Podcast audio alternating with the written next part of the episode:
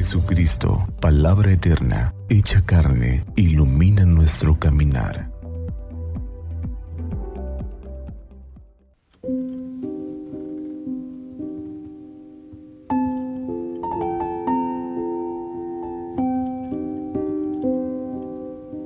Del Evangelio según San Mateo.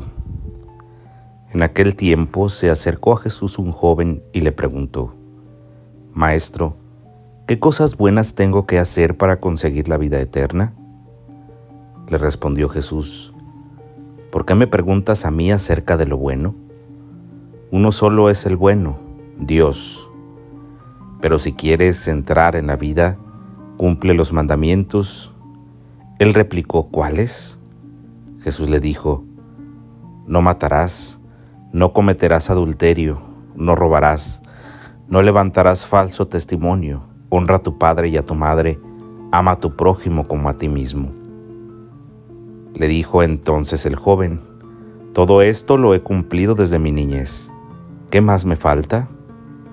Jesús le dijo, si quieres ser perfecto, ve a vender todo lo que tienes, dales el dinero a los pobres y tendrás un tesoro en el cielo Luego ven y sígueme.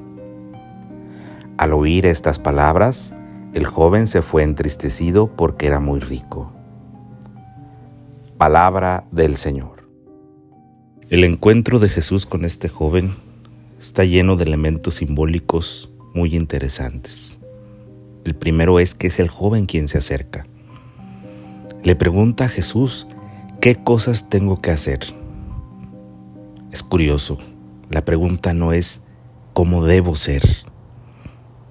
Pregunta sobre las acciones porque él está seguro que todas las acciones que ha realizado son buenas, aunque tal vez su corazón, la motivación más profunda, no sea necesariamente buena sino egoísta. Por eso, cuando el Señor Jesús le responde, porque preguntas por lo bueno, si no solamente es Dios bueno, está respondiéndole realmente.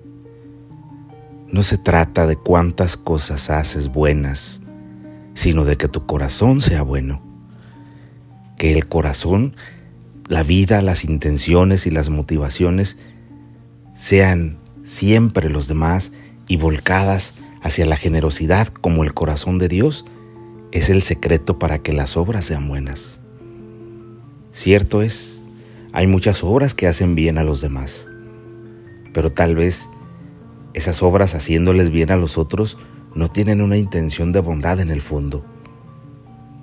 Por eso el Señor Jesús invita a este joven a ir más allá, a renunciar a sus falsas seguridades, a esa figura perfecta que tiene de sí mismo, porque es precisamente esta figura la que le impide hacer el bien siendo bueno. Él piensa que el secreto está en, está en las acciones. Dios le dice que el secreto está en el corazón. Si tu corazón es bueno, tus acciones serán buenas. Si tu corazón es generoso, tus, tus acciones serán generosas y entonces te parecerás al Padre que es bueno, que es generoso y que hace salir el sol sobre los buenos y los malos y hace llover sobre los justos y los injustos cuánto nos hace falta aprender la forma de mirar de Jesús. Esa manera tierna, delicada, misericordiosa, que intenta llevarnos al nivel de lo bueno, no solamente en nuestras obras, sino, en nuestro ser. Pero aquel hombre, dice el Evangelio, no entendió lo que Jesús le decía. Jesús lo invitó a renunciar a todo y abandonarse en el Señor, a dejar de lado aquello que le estorbaba para ser totalmente generoso. ¿Cuántas cosas nosotros en el camino de la vida no iremos arrastrando que nos impiden mirar el mundo como Jesús y ser generosos como Dios?